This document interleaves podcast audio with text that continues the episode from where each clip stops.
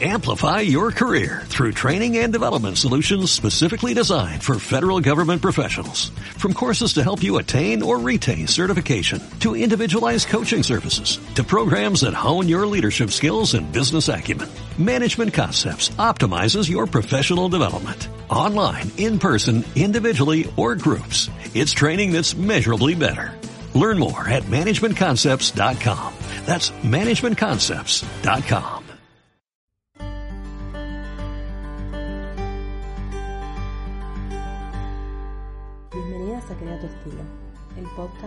podcast de Fer Seguí, episodio 16. Bueno, hoy me voy a dar un gusto en el podcast, estoy muy contenta eh, de recibir una amiga, una de mis primeras amigas cuando llegué a Barcelona, una persona que apenas conocí, eh, ahí nomás me desafió, ya me propuso dos, tres temas de charla que un poco controvertidos quizás, pero que nos ponen, eh, nos posicionan al otro en sus pensamientos. Y la verdad que para mí Rocío es alguien que, mm, con la que, una persona con la que me encanta hablar, disfruto mucho, y, por eso la quería invitar a, a, esta última, hasta el último episodio de Crea tu estilo, para que charlemos un poco de, de, de estilo, pero con una mirada más introspectiva. Bienvenida, Rocío, gracias por, por acompañarme. Ay, Fer, es un gusto estar acá y gracias por invitarme y por dejarme formar parte de tu mundo, que me parece espectacular el mensaje que das y me encanta. Bueno, bueno, muchas gracias, muchas gracias. Muchas flores nos tiramos, bueno, nos queremos mucho.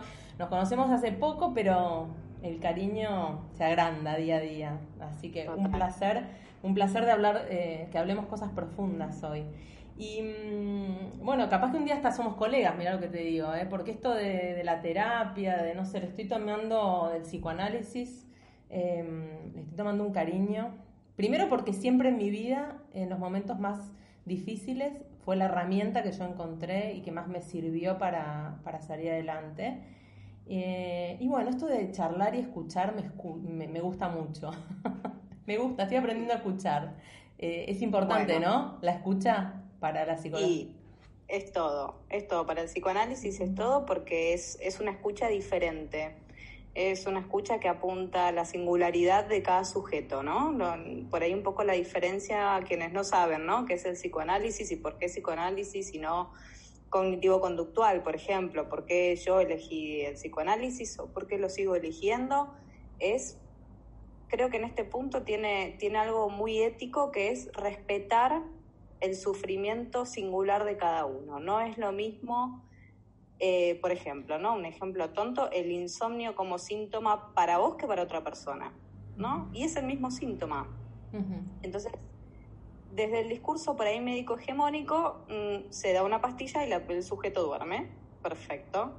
Desde algunas psicoterapias, bueno, se, se aloja, digamos, en un mundo de los que tienen insomnio. Y para el psicoanálisis es por qué Susana tiene insomnio y por qué Pedro tiene insomnio. Digamos, trabajamos caso a caso desde cero y la escucha de esa singularidad, ahí a, a la pesca de esa singularidad, uh -huh. eh, de lo más íntimo del sujeto, de lo más suyo, uh -huh. es a lo que apunta esta escucha y por eso sí, es fundamental.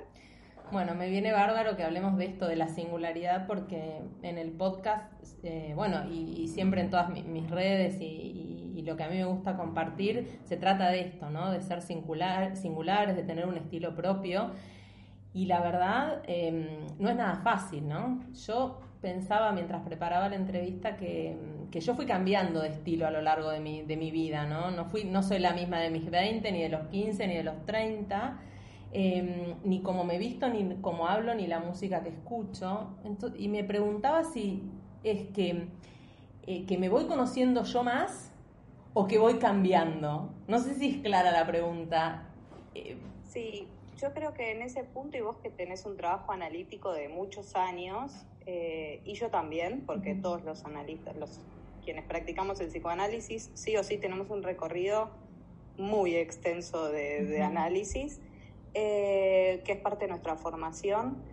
A medida que iban pasando, por ejemplo, los años en, en, mi propia, en mi propio análisis, me di cuenta que me iba deshaciendo de muchas cosas, ¿no? Yo he ido a la playa montada en unos tacos inmensos y unas capelinas espectaculares, yo era así, y de repente me di cuenta que a medida que iba avanzando los años, me iba deshaciendo un poco de eso más yoico, más con lo que uno se presenta al mundo, ¿no? Con esa mascarada, con ese disfraz, vamos a decirle de algún modo, que uno se construye mm, muy en contacto con el ojo del otro, a hacerlo algo un poco más mío, ¿no? Que si me quería pintar los labios de rojo, lo hacía porque quería y no porque tenía que ir a laburar y me pintaba los labios de rojo.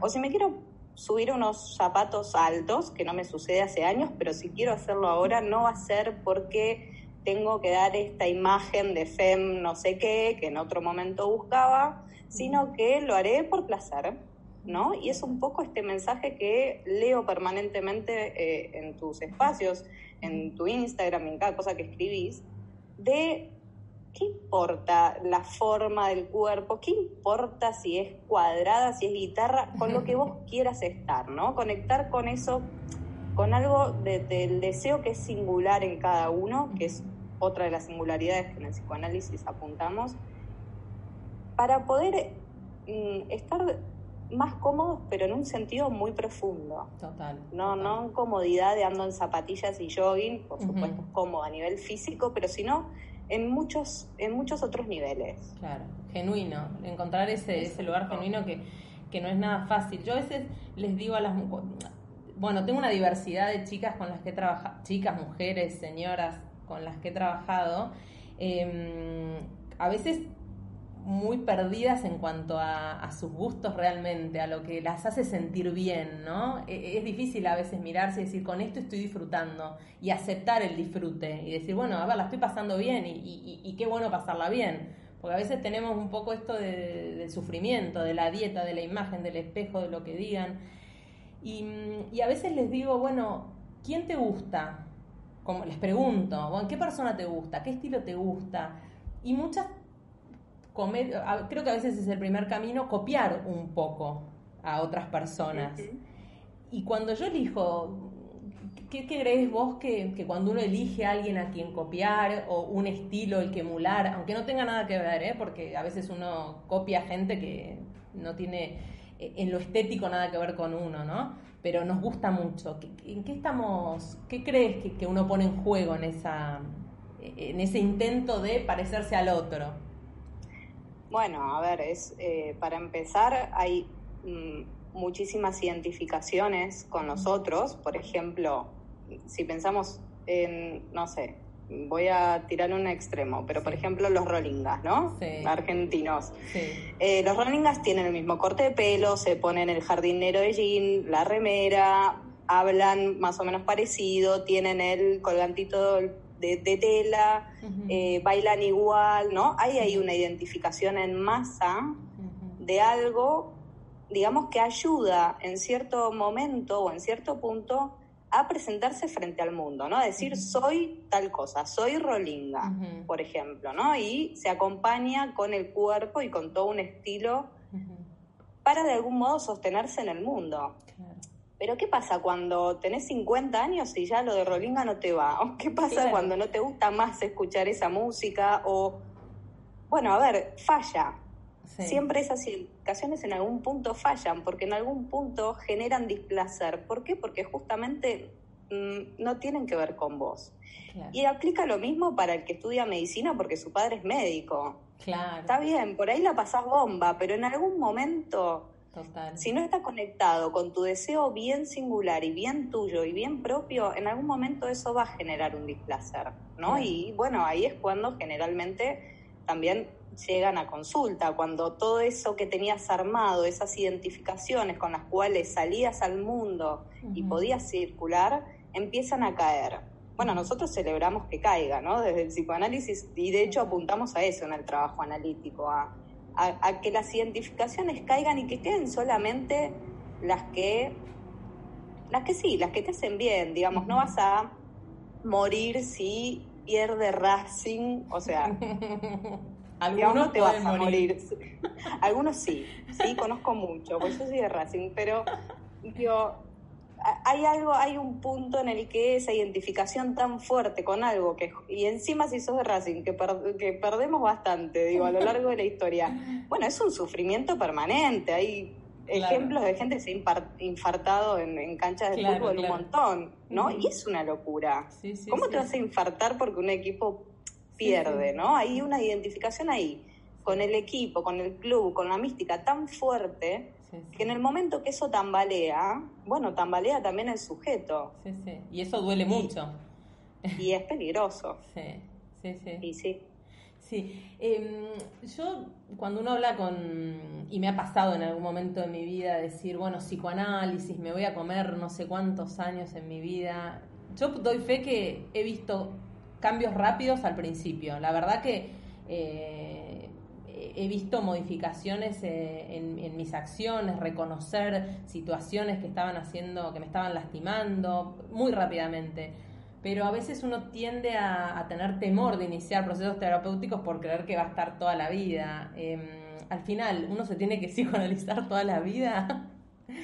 Bueno, a ver, yo tengo una posición sobre eso que algunos colegas coincidirán y otros no, que lo conversamos siempre eh, bueno, y es un tema además que Freud y Lacan toman todo el tiempo. Freud tiene un artículo que se llama Análisis terminable o interminable al final, ¿no? ¿Cuándo se termina? Lacan dice que cuando el sujeto anda más o menos bien por el mundo y puede hacer con su angustia y la puede soportar y puede hacer algo con eso y tiene un trabajo con el cual va a poder anticiparse, que esa es la idea, ¿no? Anticiparse un poco, ya sabemos que va a venir esto que me hace mal, bueno, anticiparme y poder hacer algo antes, ¿no? Cambiar sería la posición subjetiva, hacer un movimiento ahí del lugar donde estabas estancado y, te generaba sufrimiento. Lacan dice que una vez que el sujeto puede darle una vuelta más y anda bien, bueno, ya estaría, ¿no? Sí. En definitiva, es una decisión de cada uno de hasta dónde. Claro. Nosotros, los analistas, los que practicamos el psicoanálisis, mm, tenemos casi una, entre una curiosidad por ver hasta dónde llegamos y una, una necesidad, porque no dejamos de ser los que también trabajamos con, con la psiquis de, otras personas. Entonces, por supuesto que tenemos casi la obligación ética de no hay obligaciones en psicoanálisis, pero bueno, necesitamos llevarlo hasta el final, ¿no? Y bueno, el final de cada uno, hay casos de personas eh, de AES, se llama, los analistas eh, de la escuela, los que llegan al final de su análisis, que hay, es, bueno, un dispositivo que ideó Lacan que se llama el PASE, que bueno, que hay, hay ejemplos de personas que se analizaron 30 años,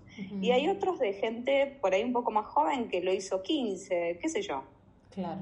No, no hay una fecha. No hay una fecha, está bien. Tiene que ver con ese movimiento y con nada, algo, algo muy de uno, muy de cada uno, ¿no? Por eso esto del tiempo para nosotros, eh, que lo hablábamos hace un rato cuando, cuando estaba apagado todo, para nosotros los tiempos son lógicos y no cronológicos. Entonces, si a mí me dicen, ay, ¿cuántas sesiones me llevará más o menos curar mi ansiedad? ¿Y qué decirte? No, Depende de vos al final. Haremos todo, por supuesto doy lo mejor de mí para, para, para, acompañar en ese, en ese camino, ¿no? en la experiencia analítica, pero ¿cuánto, cuánto? Bueno, son preguntas que el psicoanálisis no responde y, a propósito. Está bueno. Digamos, hay que soportar también el no saber hasta cuándo. ¿Y ¿no? A ver, esa, esa inmediatez que se busca hoy del todo ya, de, de solucionarme este problema, deme una pastilla, doctor, y que se me vaya el dolor. Bueno, nosotros lo ponemos ahí en, cuestionamiento. Para nosotros no es así.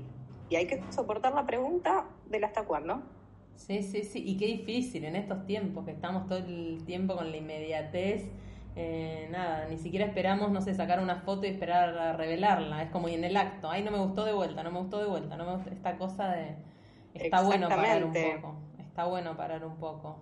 Em, nada, bueno, yo soy bastante fanática del psicoanálisis, así que a propósito te invité acá a que tratemos de, de, sanar muchas, a muchas personas. Voy a volver un poco al, al, estilo y te quería contar, a ver qué, qué mirada le das sobre esto. Me ha pasado, yo, bueno, pasé 15 años atrás de, la cortina de un vestidor, escuchando mujeres adentro, mirar, mm. mirarse al espejo, de todo tipo, ¿eh? eh con eh, cuerpos espléndidos, eh, espléndidos en los términos de lo que manda hoy Hegemónicos, el, hegemónico, otras no tanto, y a veces las más perfectas, las más inseguras, y otras veces las no tan perfectas, mucho más seguras. He visto mujeres acompañadas por sus maridos y que sus maridos decidan sobre ellas. Em, mm. Era algo que no, me costaba mucho manejar, debo reconocer, porque, bueno, porque nunca me había pasado a mí una cosa así y lo he visto. Em, y he visto mujeres venir al probador, em, a lo mejor de las que lo manejan perfectamente bien, y algún día con una angustia absoluta.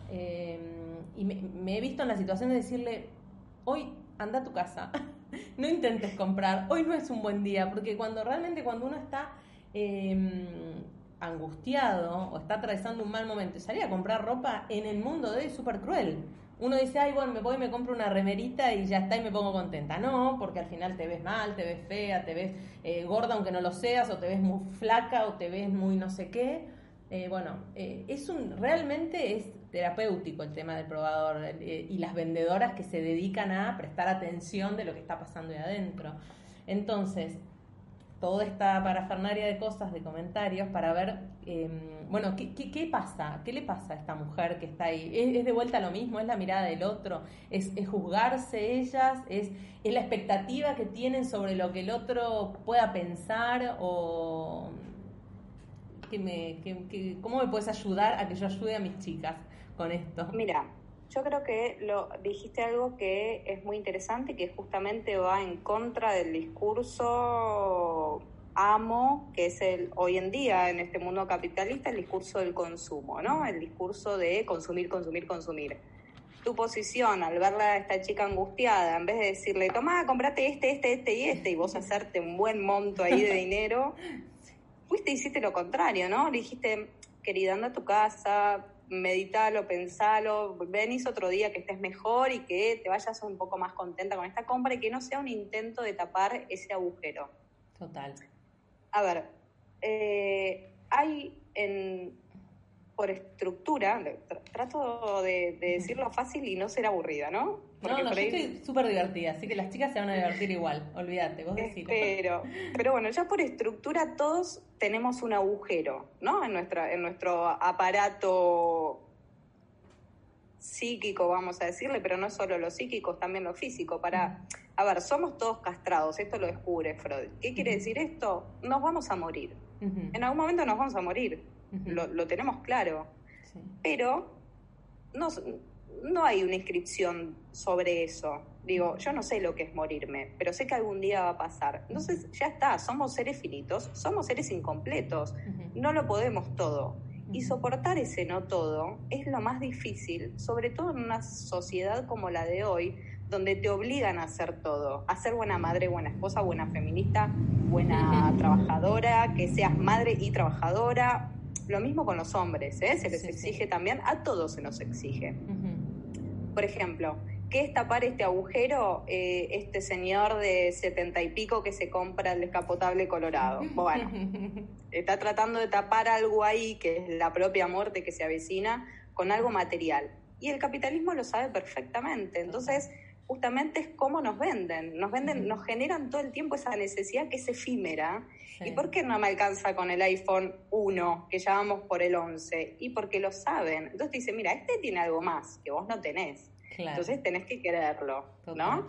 Entonces en ese consumo desenfrenado llega un punto que por más que seas Kim Kardashian o cualquiera de, sobre todo si sos una de ellas que tienen más la obligación de ser perfectas y completas, deviene la angustia, porque ese agujero no se llena nunca, mucho menos, mucho menos de cosas materiales.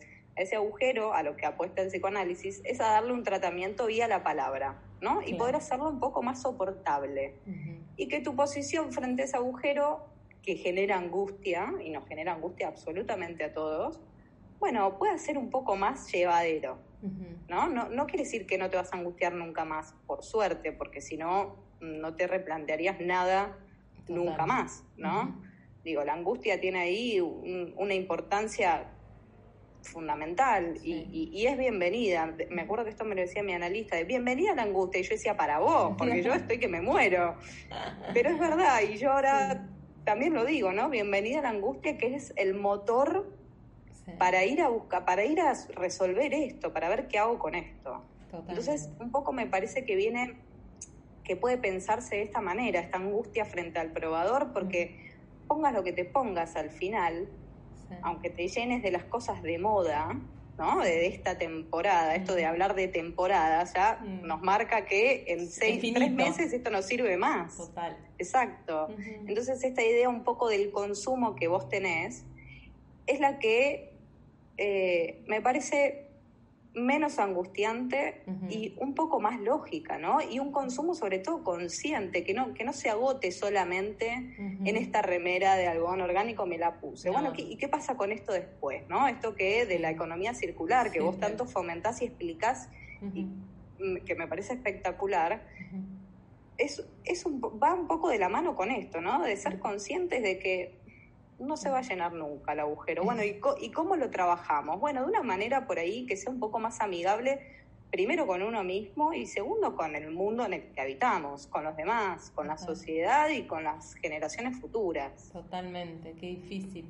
Em, como bien dijiste, estas angustias nos afectan a todos, hombres, mujeres, niños, adultos, gente al borde de la muerte, bueno, Em, pero bueno, acá hablamos con mujeres mayoritariamente y, mm, y, me interesaba tu mirada sobre, yo creo que eh, la presión social sobre la mujer, sobre su estética, mm. es bastante, eh, si bien al hombre también se le exige que sea perfecto, que tenga buen lomo, que no sé qué, sobre la mujer hay demasiado, em, hay muchísima más presión desde hace muchísimo más tiempo. Em, ¿Cómo bueno, nada, lo trabajo en terapia para, para, para despegarme de esto. ¿Qué hago con eso?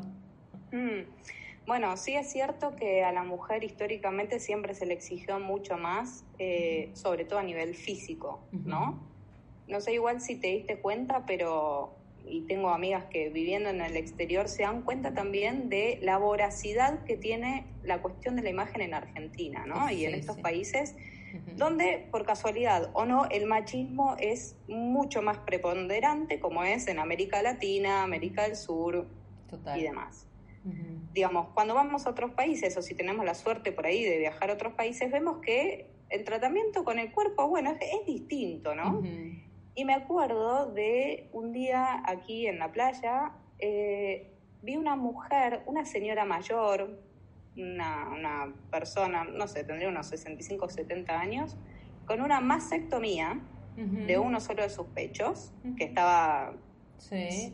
No lo tenía, se lo había quitado, digamos, por alguna razón, y estaba haciendo toples. y a ella iba, nadaba al mar, volvía y nunca se puso un corpiño, ¿no? Y ahí aluciné y dije, este, este es el extremo, no es la estría, la pavada del rollito, la, la pierna con celulitis, es una mastectomía. Y ella estaba ahí con su falta, justamente con su agujero, ¿no? En el cuerpo exhibiéndolo. Y bueno, y este es mi agujero, ¿no? Este es mi cuerpo. Y es así. Y dijo, ojalá, nada, todos pudiéramos o tuviéramos esa libertad, ¿no? Y bueno, en, en, el mundo de hoy hay que conseguirla, hay que... Hay que hay que ganársela de cierto modo, hay que trabajarla a cada uno. No es que nos va a venir dada, para nada, lamentablemente. Lamentablemente.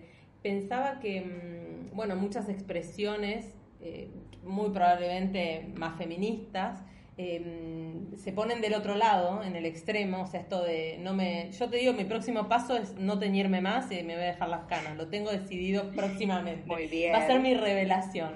Eh, ya me hice la depilación definitiva, así que ya el tema de los, pelos me no voy a tener. Pero bueno, me voy a dejar la pero bueno, esto de vestirnos eh, probablemente con ropa más masculina, de, de, hacer, de romper desde este lugar, a veces digo, ¿es realmente que estamos queriendo dar un mensaje? ¿Es genuino? Es que la verdad me deja las canas porque me gusta. Yo, yo te digo, las veo a las mujeres con canas y me parecen tan cool, tan, no sé, como estilosas que yo digo, yo quiero igual. Pero tampoco termino de entender si es mi pose, mi postura, si, bueno, nada, yo estoy todo el tiempo cuestionándome desde dónde, si, lo digo en serio, si lo digo por... Pero digo, mm. ¿estamos logrando ser nosotras mismas o, nos estamos poniendo dónde? Bueno, eso es un caso a caso, ¿no? No me gusta generalizar porque estoy en contra de la universalización de, todo en realidad. Pero sí es cierto que hay dos maneras en las que el otro nos define. O porque nos gusta o porque lo rechazamos. ¿No? Entonces tenemos el hijo del médico que estudia medicina, como el médico, o que se hace clown para irse como al otro extremo, ¿no? Entonces, esto que vos te preguntas es justamente la pregunta que hay que hacerse. Yo estoy haciendo esto, ¿no? No me depilo, o me banco mi pelo como es, o me dejo los rulos, no me hago más el alisado, porque yo siento la necesidad, ¿no? Porque es, porque es un deseo profundamente mío, o porque estoy protestando frente al otro. Porque en, e, en, este segundo, en este segundo caso, el otro no deja de estar ahí definiéndote, claro. ¿no? Entonces, un poco, esta pregunta que te haces está buenísima y, ya sube otro nivel, ¿no? De cuestionar, no solo de cuestionar el patriarcado, sino cuáles de estas prácticas en contra del patriarcado que yo tomo son porque salen de mi deseo o no. Yo me, particularmente, sí, soy feminista, pero me voy a seguir depilando las piernas.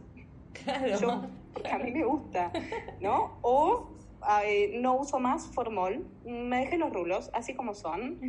Mi hermano, mi hermano, que desde que nació, esta le llevo ocho años, vino a visitarme hace unos meses y me dijo, ¿ese pelo es tuyo? Y dije, pero es mi hermano, ¿no? Mi marido, que bueno, lo conozco hace seis años, pero mi hermano que lo conozco hace muchísimos, nunca había visto, ¿no? Mi pelo. Y yo conecté por ahí, mm, me llevó mi tiempo, ¿no? Hacerme cargo del pelo que tengo y de que quiero tenerlo así. Y dije, bueno, pruebo, si me gusta joya, sigo adelante y si no, me vuelvo a hacer el alisado formol. No, no se me va la vida en, en, una decisión, ¿me entendés? No, no me va a definir, pero sí lo sentí muy liberador entonces, bueno, por ahora sigo honesta, pero después, qué sé yo, cuando, no sé, en unos años puede pasar algo y vuelvo al formol, ni idea. Pero esto que, que vos decís de, la mirada del otro, bueno, te puede, te puede seguir eh, machacando, aunque creas que estás haciendo lo contrario. Pero como te digo, es caso a caso, no es todas las personas. Sí, yo voy a seguir insistiendo en tratar de, ayudar a todas las mujeres que tengo cerca de que, de que traten de descubrirse, que se pregunten todos los días qué es lo que más feliz las hace o qué es lo que más les, les gusta. Eh, de la no es fácil, pero tratando de ser lo más sinceras con una misma, ¿no? Decir la verdad, me, me, me rasuro los pelos porque no me gusta, ah, pero a mí, me da igual lo que piense el otro, o no sé, o me bajo tantos kilos, o me engordo tantos, o me aliso el pelo, o me dejo las canas, o sea, tratar de, esa búsqueda. Y me parece también que en la diversidad, en la formación, en mirar, en escuchar, uno termina encontrando más fácilmente, se termina, aunque parezca contradictorio, me parece que conocer más te permite eh, entenderte mejor. ¿no? Mirar, yo no me hubiera, hace, vos hace cinco años de edad, atrás te hubiera dicho, yo no soy feminista, y te lo hubiera dicho. Y hoy te voy a decir, yo soy feminista, porque creo que hay muchas versiones de feminismo y me parece que yo defiendo eh, a la mujer, a, bueno, desde mi lugar y con, y con mis propuestas, y, bueno, y quiero ser esta feminista. y respeto a las otras, y respeto a las otras es justamente eso, es, eh, no sé, muchas veces leo que hay mujeres que dicen, ay, a mí no me representan las que van en tetas mm, frente a una catedral. ¿Y pero por qué te tienen que representar? Salí, representate vos y hacé, milita tu feminismo y viví tu vida de una manera feminista con el feminismo que puedas construir, ¿no? Total, eh, totalmente. no me representa, a mí me pone un poco nerviosa, porque digo, pero ¿quién tiene que ir a representarte? Si a, esta chica que está acá con una bandera de dejen de matarnos en tetas, nadie la votó, vos no le pusiste tus votos ni está cobrando el dinero de, digo, representantes son los políticos de última que elegiste, pero a ella no la elegiste, entonces déjala que vaya a ser como quiera, ¿no? Como que, que milite su feminismo como quiera, y la verdad, hacer caca en una catedral, bueno, se limpia, pero ¿sabes qué? A las pibas que matan cada 10 horas en el mundo, no se limpia eso. Entonces, yo no voy a ir a cagar en una catedral, yo, Rochi, pero no me voy a escandalizar porque otra mujer vaya y lo haga. Tal cual, tal cual. Son maneras de protestar y está bien. A ver, no es tan... Y en definitiva, el otro día estaba leyendo una, eh, bueno, sigo en Instagram a una chica trans que después te, la voy a pasar.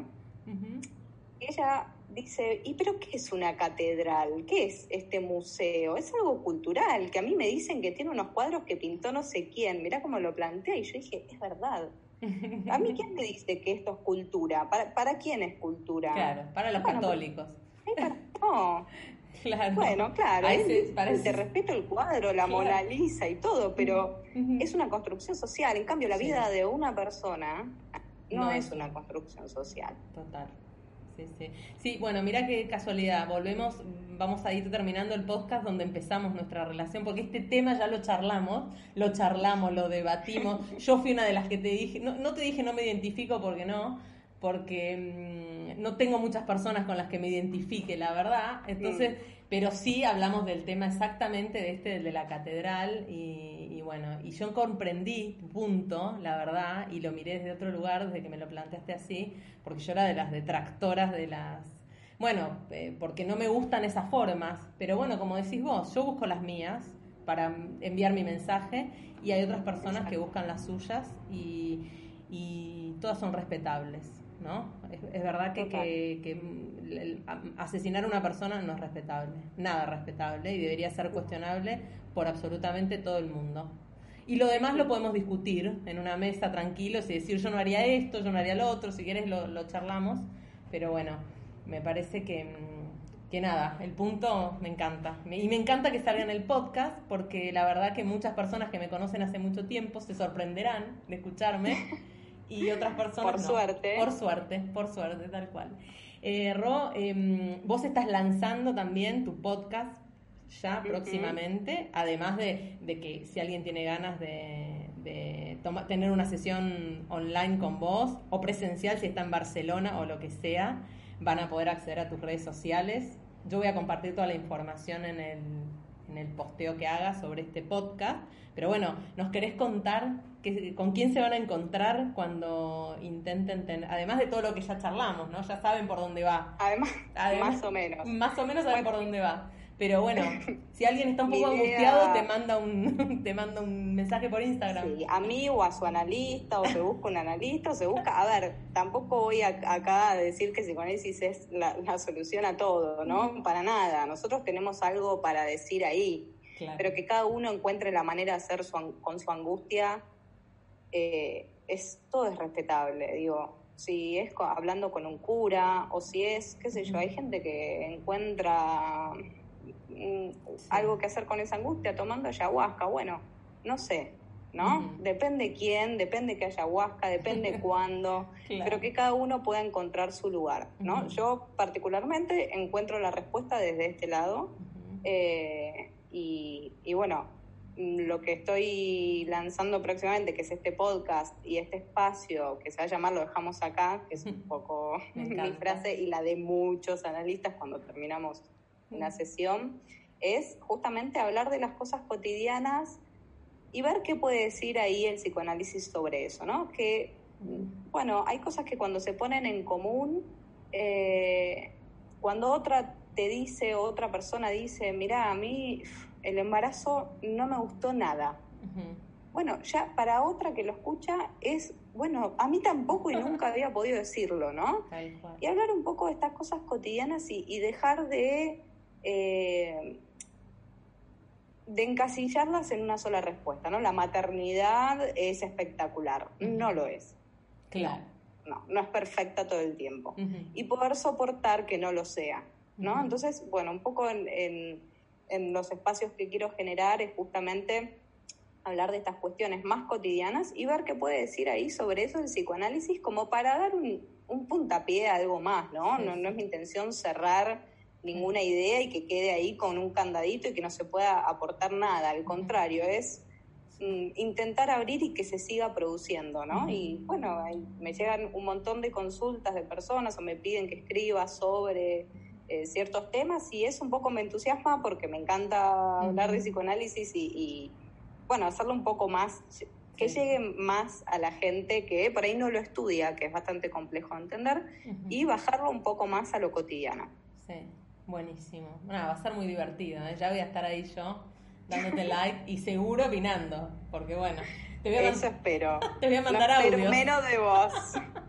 ahí estaremos. Así que bueno, bueno, gracias Ro por ser eh, la última eh, invitada de esta primera temporada de Crea tu Estilo.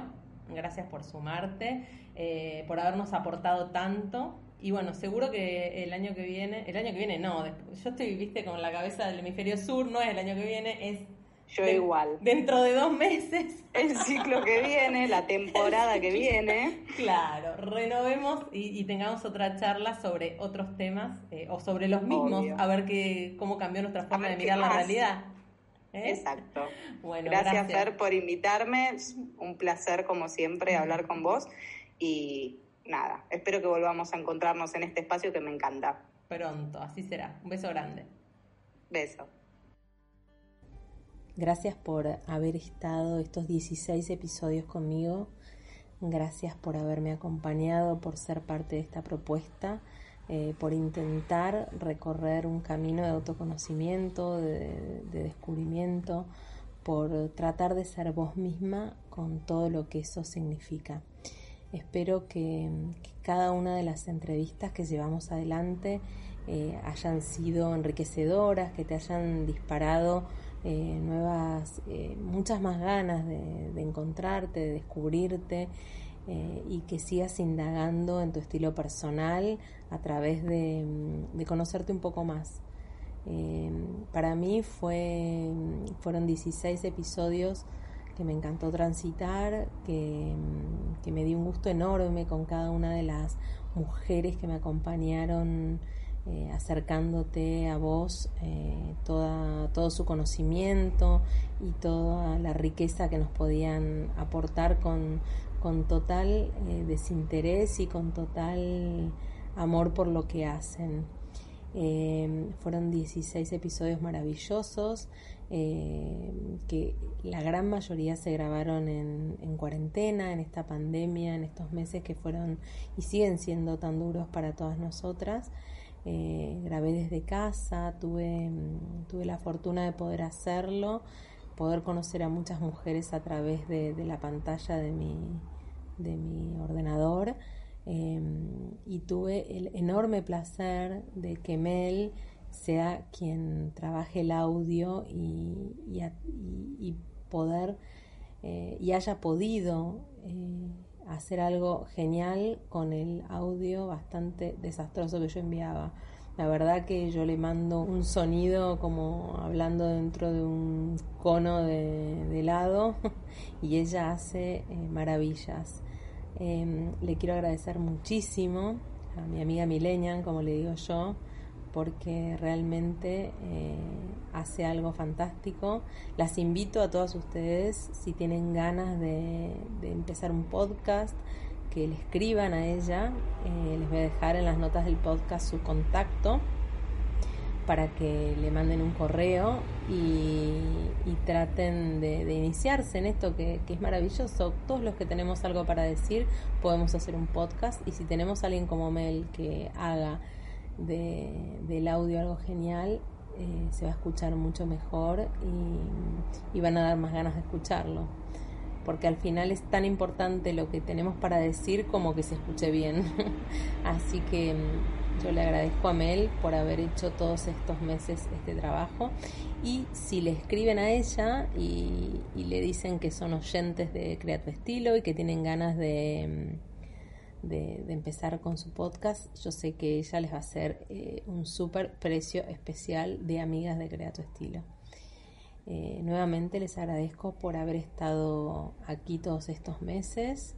Las invito a que, mm, a que vuelvan a escuchar cada una de las entrevistas, a que traten de encontrar nuevas herramientas para descubrirse y que vuelvan conmigo.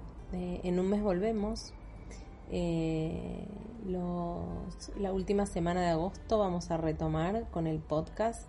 Ya tengo entrevistas eh, eh, pactadas para iniciar la segunda temporada y muchas de las entrevistadas de esta primera temporada seguramente estarán con nosotras porque la repercusión ha sido muy buena, así que tengo ganas de seguir indagando en cada una de ellas.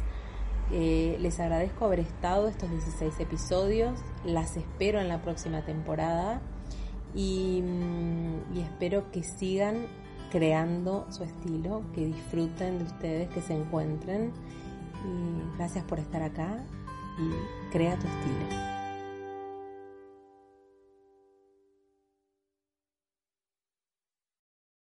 Amplify your career through training and development solutions specifically designed for federal government professionals. From courses to help you attain or retain certification, to individualized coaching services, to programs that hone your leadership skills and business acumen, Management Concepts optimizes your professional development. Online, in person, individually, or groups, it's training that's measurably better. Learn more at managementconcepts.com.